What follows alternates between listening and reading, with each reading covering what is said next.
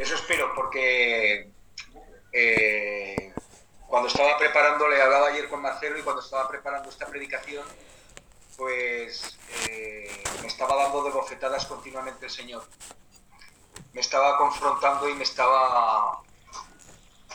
Espero no emocionarme, seguramente no lo lograré, pero la verdad es que ahí me tocó mucho, me tocó mucho el preparar esta predicación. Pero antes de empezar me gustaría pedirle a mi hermana Carmen, que la quiero mucho y ella lo sabe, que haga una oración para que el Señor bendiga todo lo que, lo que salga por mi boca, que no sea mío, sino que sea de Él, solamente de Él. Pues Señor, te damos las gracias lo primero de todo por estar aquí todos reunidos en tu nombre, Señor, que como tú bien dices, donde hay dos o más reunidos en tu nombre, ahí estás tú presente, Señor. Te pido, Señor, que prepares a mi hermano Paco en esta predicación para que nos toque a todos los corazones, Señor, que seas tú, Señor, a través de él y que transmita esas palabras necesarias, Señor, para, para levantarnos a todos, Señor, pues estas situaciones que nos toca vivir en el día a día, Señor, y que nos llenen plenamente el, corazón, Señor. Te doy las gracias por él, en el nombre de tu Hijo Jesús. Amén. Amén. Gracias, Carmen, hermana. Eh, bueno, solamente quería empezar diciendo que al prepararla me he dado cuenta de que estoy años luz de los servos de la fe. Años luz. De que me cuesta, de que el Señor lo sabe, de que eh, este tiempo que estoy pasando es un tiempo difícil y le pido cada día que me dé de, de esa fe, ¿no? De esa fe que tuvo Josué o de esa fe que tuvo el pueblo de Israel a lo largo de esos siete días para poder vencer, ¿no? Dice el versículo 30. Perdona, perdona Paco. Eh, ¿No está Oscar? ¿Alguien está grabando la predicación? Sí. Muchas gracias, Levi. Perdona. Eh, el versículo 30, en Hebreos 11, dice que por la fe cayeron los muros de Jericó después de rodearlos siete días.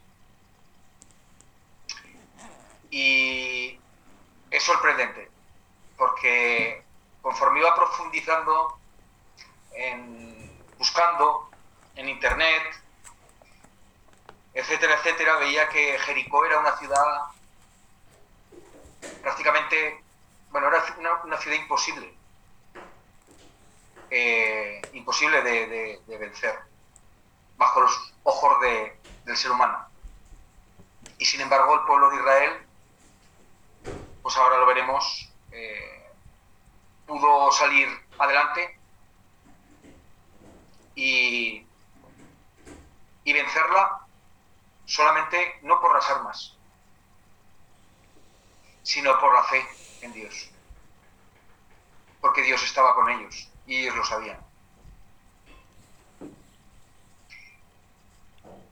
Ahora me gustaría que Luis, nuestro hermano Luis, que me encanta su voz, leyera precisamente el capítulo 6, el capítulo 6 de Josué. vayamos a Josué y leamos completo el capítulo.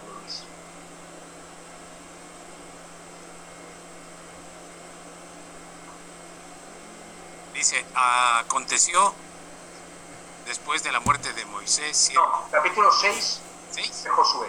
Ah. Josué capítulo 6.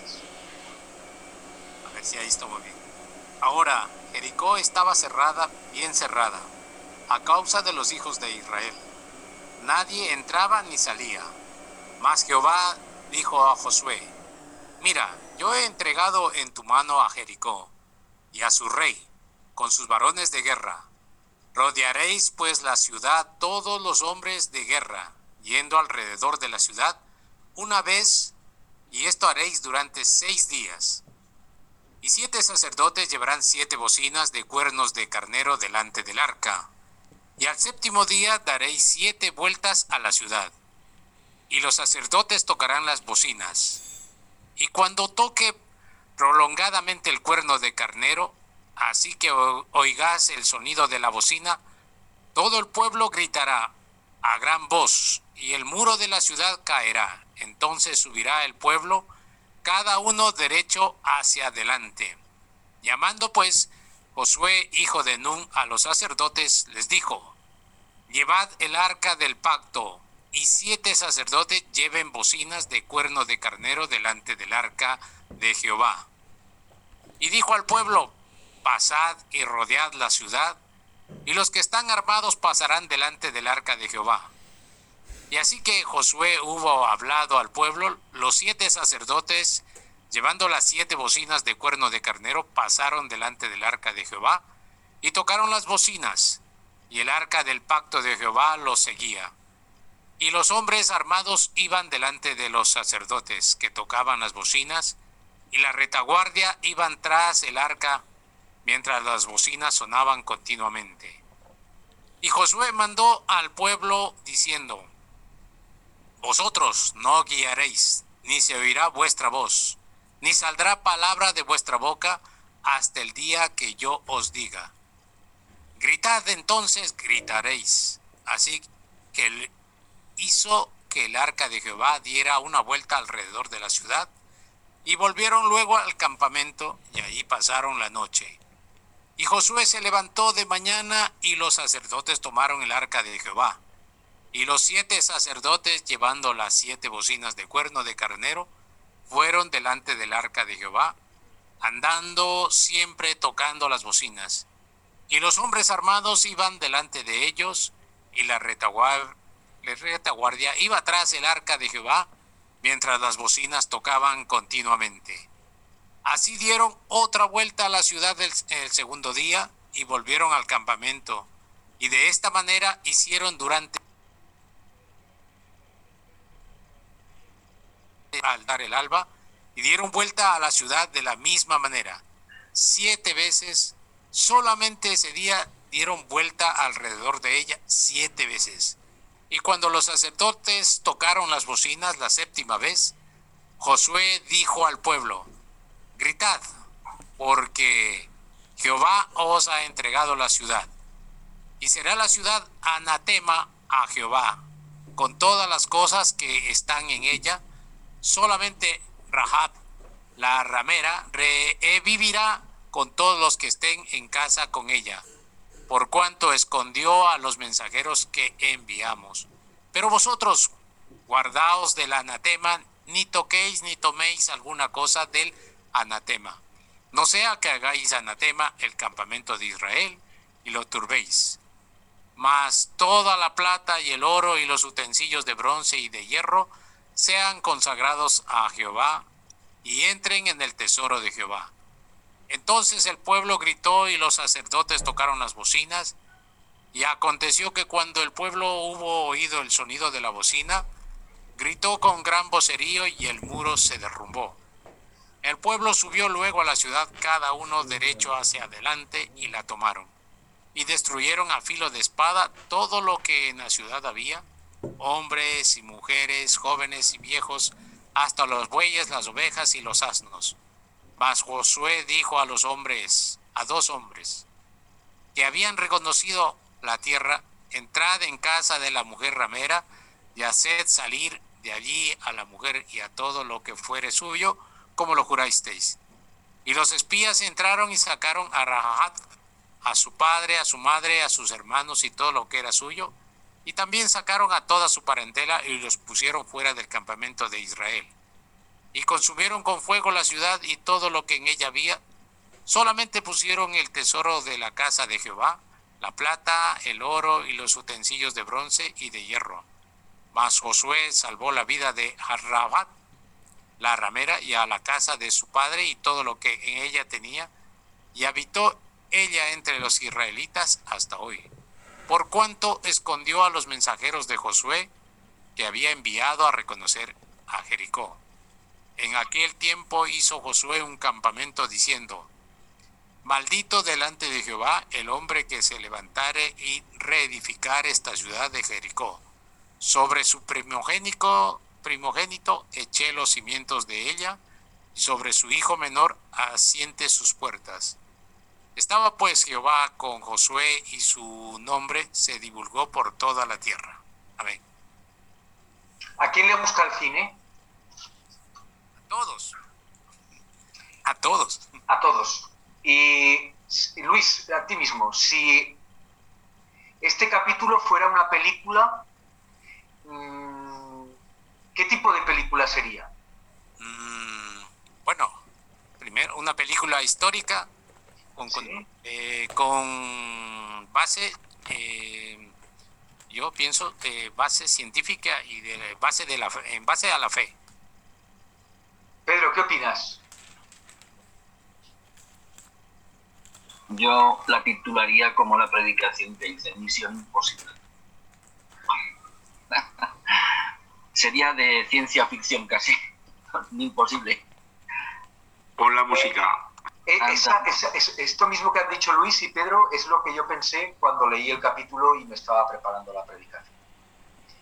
Yo decía, pero ¿cómo voy a predicar sobre esto que bajo el ojo humano es imposible de creer. La he titulado a la predicación La batalla de la fe. La batalla sin lógica del 7. Creo que lo del número 7 aquí, que veis que aparece en varias ocasiones, yo estaba alucinando y estaba quedándome sorprendidísimo, ¿no? Porque algo tenía que ver este número en todas esas cosas.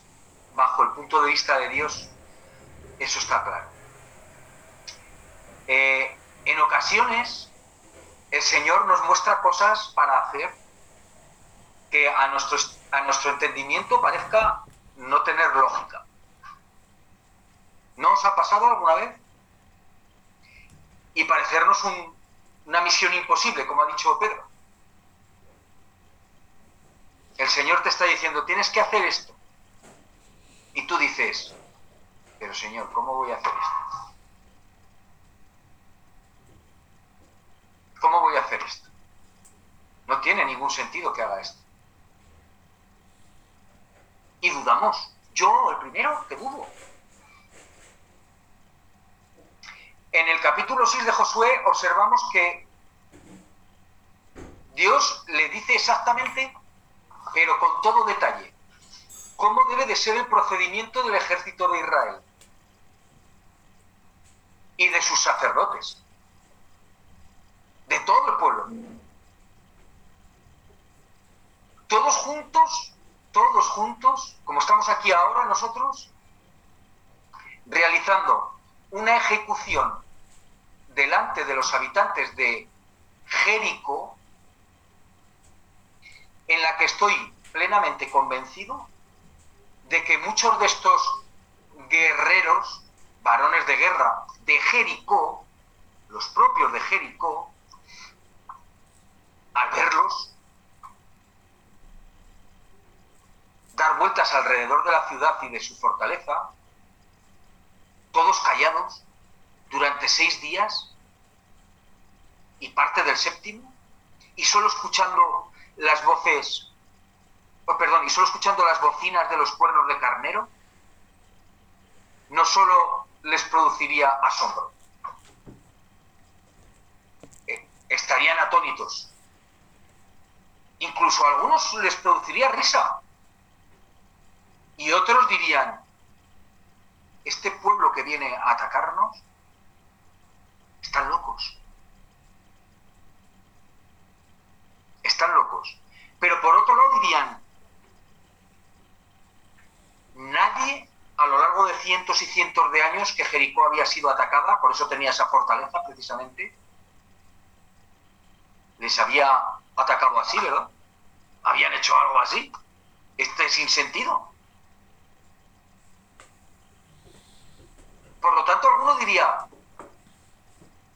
¿es el pueblo de Dios y está haciendo esto?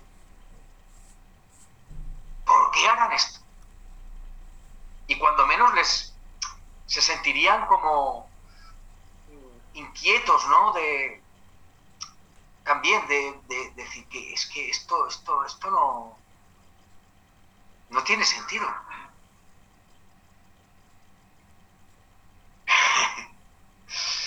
Fijaos, estarían convencidos de que era imposible que los israelitas llegaran a traspasar unas murallas consideradas a lo largo de cientos y cientos de años totalmente infranqueables por su altura, porque eran tremendamente altas, y por su anchura, porque eran enormemente anchas también. Y además, fijaos, estaban viendo a un ejército que no se ponía en situación de combate, sino que estaba practicando un acto más bien fúnebre alrededor de su ciudad. Porque iban en silencio, dando vueltas, dando vueltas. De vez en cuando tocaban una vez. Durante seis días los cuernos de carnero terminaban de dar la vuelta y se iban. Fijaos ante los ojos de los de Jericó. Yo estoy convencido para mí que fue la prueba, después de haber cruzado el Jordán, la primera prueba más, más eh, difícil de todas las que tuvo el pueblo de Israel. La batalla más difícil. Y se la puso el primero el Señor. Pero, fijaos, ¿cómo se respondió? Pongámonos ahora también en el lugar de Josué y de todo Israel. El Señor les dice que les va a entregar Y ellos lo creen. Pero les dice el cómo. Dice, y todo lo que hay en ella desarrollando un acto que actualmente, en estos momentos, si lo viéramos aquí debajo de nuestra casa, eh, pensaríamos o podríamos denominarlo como de solemnidad, ¿verdad? Como si fuera un acto de solemnidad.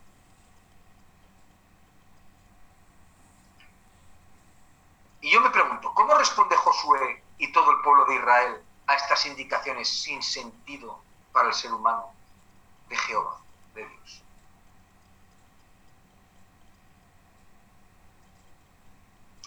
Pues con la fe que han adquirido a lo largo de los años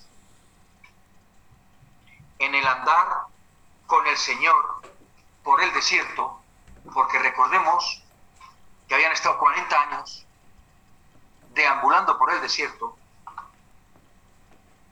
la, experiencia de poder cruzar el río Jordán, algo también meramente ante los ojos de humanos imposible, pero que lo fue con la ayuda del Señor.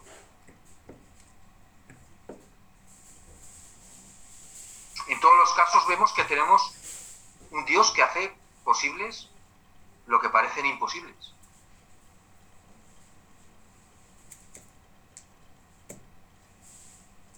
Fijémonos también, trece vueltas, trece vueltas alrededor de la ciudad para obtener la victoria. Porque fueron seis, ¿verdad? Más luego un día siete. Por lo tanto fueron trece vueltas las que dieron alrededor de la ciudad.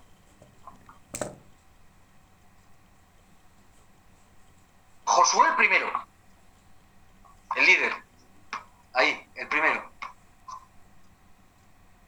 el general. Lo seguían los guerreros armados de Israel. Imaginaos, ¿no? Allí con las lanzas, las espadas, pero simplemente andando, desfilando. Después, los sacerdotes, siete de ellos con siete bocinas de carnero. Y el resto de sacerdotes llevando el arca.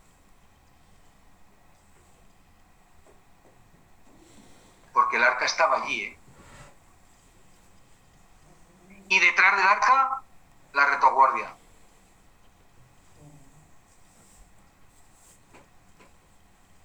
¿De verdad tenía sentido? Hermanas y hermanos. ¿Vosotros creéis que tenía sentido?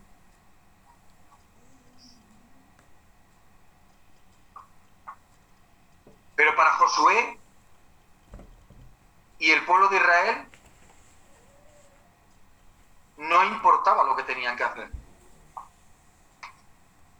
sino que confiaban en el resultado que obtendrían solo por la promesa de Dios. ¿A qué nivel estaba esa fe?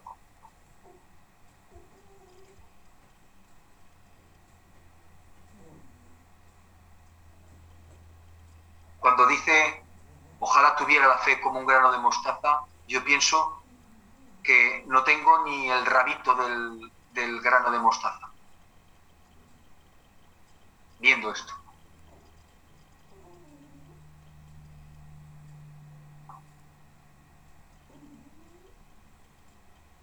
Jehová había dicho que les entregaría la ciudad. Y eso les era suficiente. Confiaban plenamente.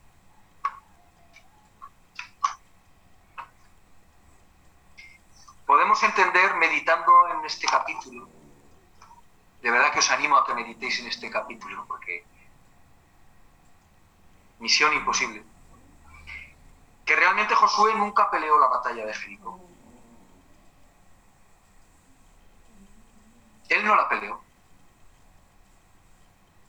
En el sentido que Jericó no fue una batalla.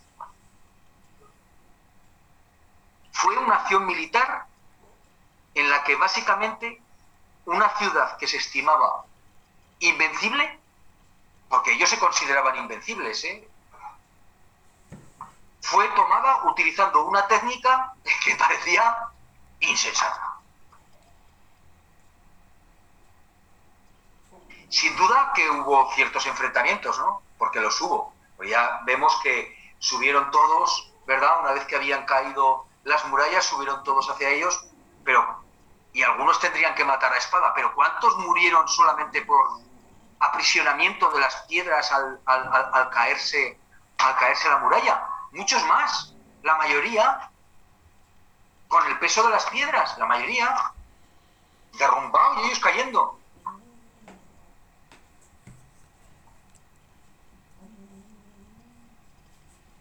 Sin duda, como digo, que hubo ciertos enfrentamientos, pero no fue una batalla en el sentido correcto del término. Para Josué y el pueblo de Israel fue un acto de fe. El Señor tenía sus planes perfectos, difíciles de creer y de entender para nosotros, pero perfectos. El cumplirlos sabemos que el cumplir los planes del Señor, cuando los cumplimos de verdad, nos trae bendición. ¿Es así? ¿Verdad?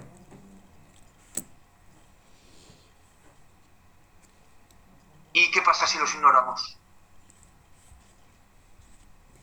Pedro, ¿qué pasa si los ignoramos? Bueno, que somos como las murallas nos vamos a caer. No, no se van a cumplir los planes que Él tiene para nosotros. Y nos irá mal. Yo puse, y el ignorarnos acarrean consecuencias. Nos, nos irá mal. ¿Verdad? Eh, Josué cumplió a rajatabla todo lo que Dios le pidió. Acabar con todo. Sea, no solo la estrategia, sino luego acabar con todo.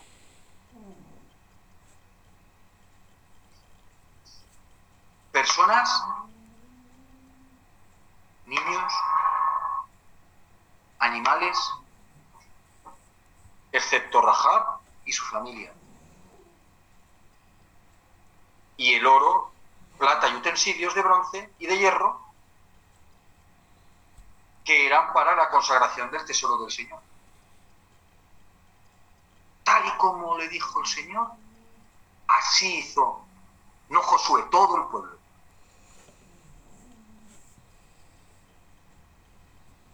Nada del anatema. ¿Sabéis lo que significa anatema, verdad? Nada de lo maldito.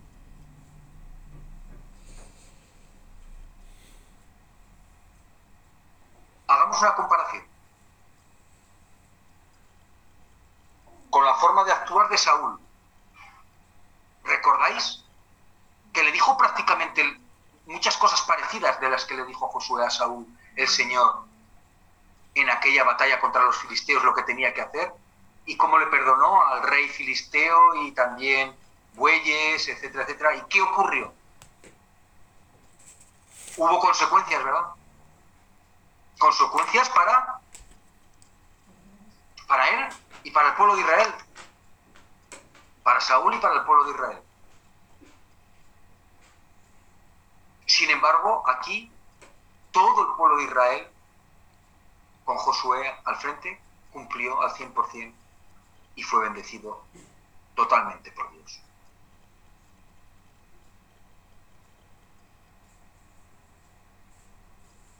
Notemos que en el capítulo de los héroes de la fe, cuando lo leemos, que lo voy a volver a leer otra vez, dice en ese versículo, por la fe cayeron los muros de Jericó después de rodearlos siete días.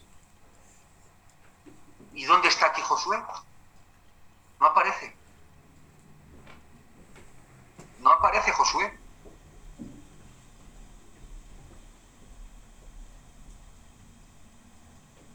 La caída de las murallas fue una demostración de la fe de todo un pueblo y no solamente de un individuo.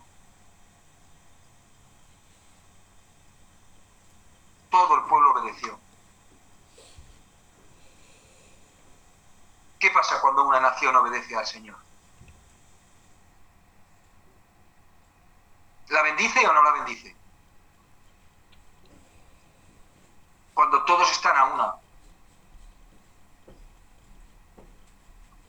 ¿Qué querías decir, Miguel Ángel? Que la bendice.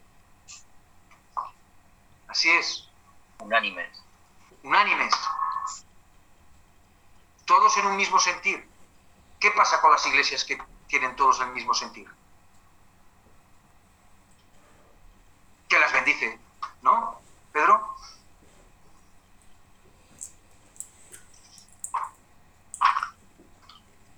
Y ¿no os habéis preguntado al leer este capítulo qué eliminarlo todo, incluidos los niños?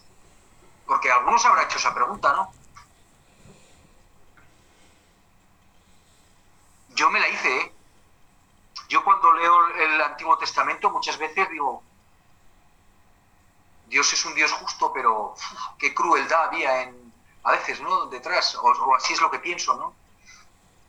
Pero luego cuando indagas y cuando estudias y cuando escudriñas, como decía Enrique, la palabra, te das cuenta que, que parte de esta difícil respuesta, en este caso era para salvar más niños. ¿Por qué?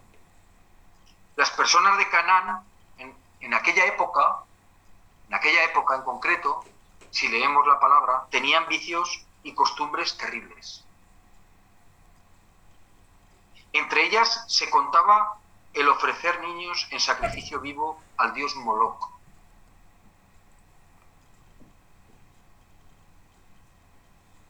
Y yo os hago una pregunta. ¿Podía permitir Dios que quedara algo de, este, de estos vicios cuando iba a entrar todo su pueblo de Israel a esa ciudad que le había prometido?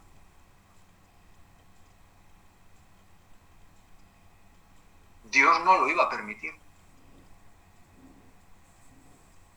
porque sabía que si permitía que quedara algo, el pueblo de Israel se contaminaría.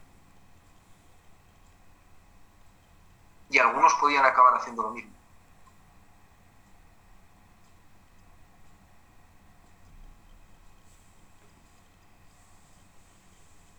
Los echaban al fuego a los niños.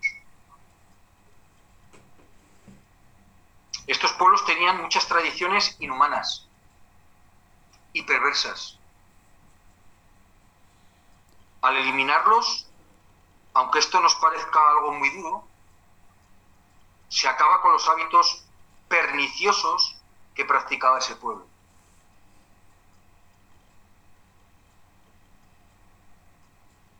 Honestamente podemos contestar que no lo entendemos. No lo entendemos todo. Pero sabemos incuestionablemente que nuestro Dios es justo y misericordioso. Y me gustaría que Levi leyera lo que pone en Romanos 11, versículo 33.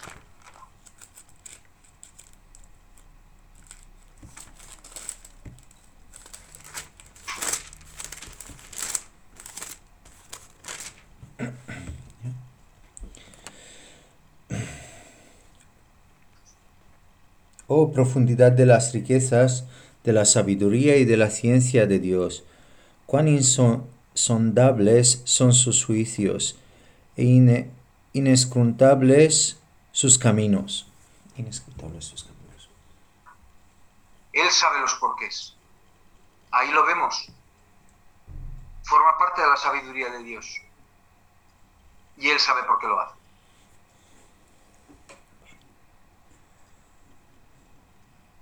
A veces, un cirujano, ¿qué tiene que estirpar cuando hay un órgano malo? ¿Solamente el órgano? ¿O tiene que estirpar algo más, Enrique? Tiene que cortar por lo sano. O sea, dejar solamente lo bueno. Y se nos pone carne gallina lo que nos puede pasar a nosotros. Así es. Ponía yo aquí, a veces un cirujano tiene que estirpar un órgano y un ojo para impedir que se extienda la enfermedad o la infección. Y eso es lo que hizo Dios en aquel momento. Porque eso no venía de ese momento. Él conocía perfectamente a los cananeos y cómo actuaban los cananeos durante muchos, muchos, muchos, muchos años. Pero nuestro Señor es un Señor misericordioso. Y fijémonos bien en algo. Algunas personas, y yo estoy de acuerdo, opinan o sugieren que esos siete días, esos siete días de marchas alrededor de la ciudad, fueron otras tantas oportunidades que tuvieron los hombres de Jericó para arrepentirse.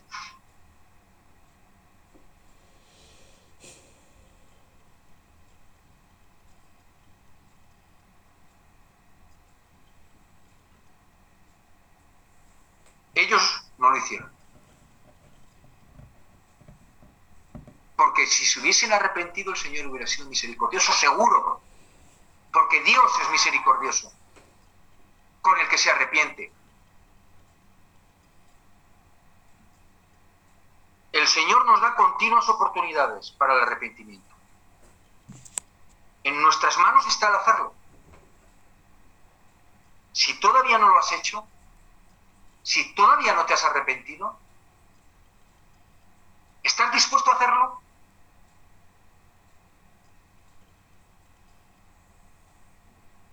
Está en nuestras manos, está en tus manos.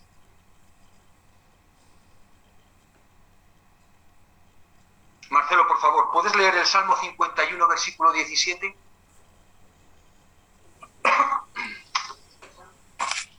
51, versículo 17. Y Jorge, vete preparando Lucas 15, versículo 10. 51, 17.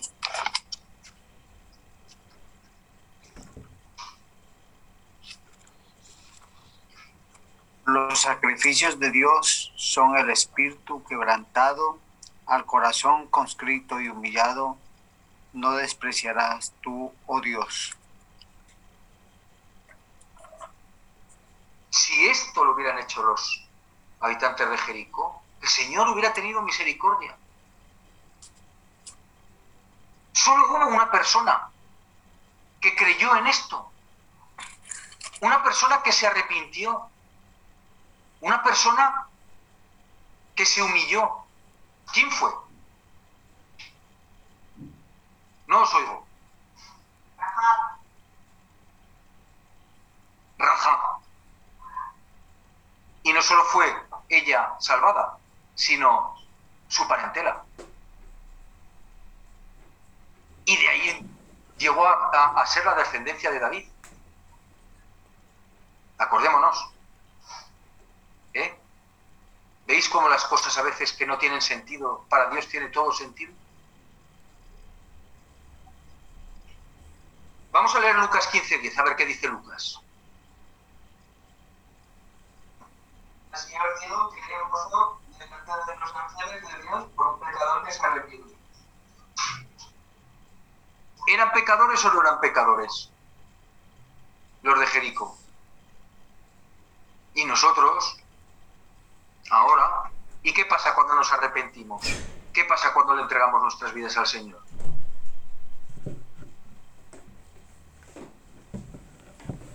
¿Él tiene misericordia de nosotros o no? ¿Él nos salva o no? ¿Él nos guía o no? ¿Él nos ama o no? Pues eso hubiera pasado con el pueblo de Jericó si se hubiesen arrepentido. Porque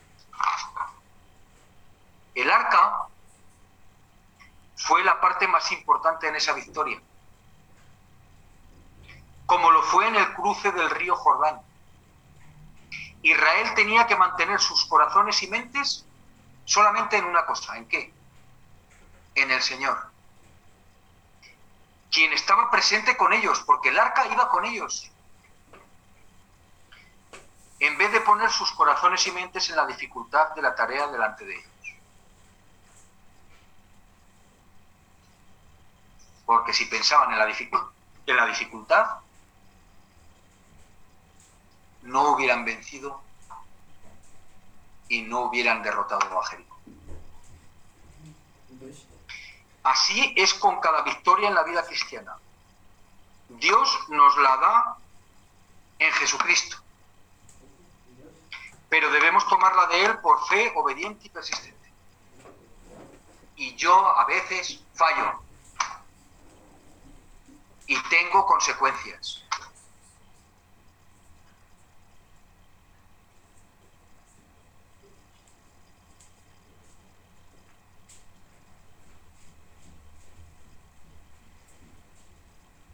Pensemos también en esto. Vemos un contraste entre juicio y salvación. Todo Jericó escuchó acerca del Dios de Israel, ¿verdad? No solo cuando estaban abajo, el- ellos ya sabían que habían adentrado y que habían cruzado el Jordán. Por lo tanto, ya habían oído del pueblo de Dios, el pueblo de Israel, y lo que habían hecho, y lo que habían conseguido, y lo que habían pero solo Rahab respondió positivamente en fe hacia Dios con ese conocimiento.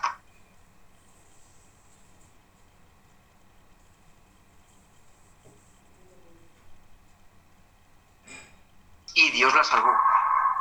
Y a su parentela. Hasta el día de hoy. Porque seguro que hay todavía descendientes de Rahab viviendo y de su familia. Y por último, para acabar con la predicación, había puesto aquí, aprendamos de las cosas que marcaron esta victoria. Uno, la fe. Josué e Israel creían en el plan de batalla. En ese plan de batalla. Dos, la obediencia. Josué e Israel siguieron el plan de batalla exactamente como Dios les dijo. Tres, algo que me falta a mí mucho, valor. Israel siguió el plan de batalla a pesar del peligro. Cuatro. He puesto resistencia, pero ahora le llaman resiliencia. ¿no? Israel siguió el plan de batalla por un periodo de tiempo, aun cuando parecía que nada estaba pasando. Porque los seis primeros días no pasó absolutamente nada, ¿verdad? Solo dando vueltas y tocando la bocina, pero no pasaba nada más. ¿Os imagináis? A muchos de los guerreros, de los comandantes, de los capitanes, la resiliencia que tuvieron que tener esos seis primeros días. ¿No os imagináis que murmurarían luego cuando volvían al campamento y dirían, pero esto que estamos haciendo, esto va a hacer que nosotros podamos invadir esta ciudad que tiene unas murallas ¿No os lo imagináis? Yo sí.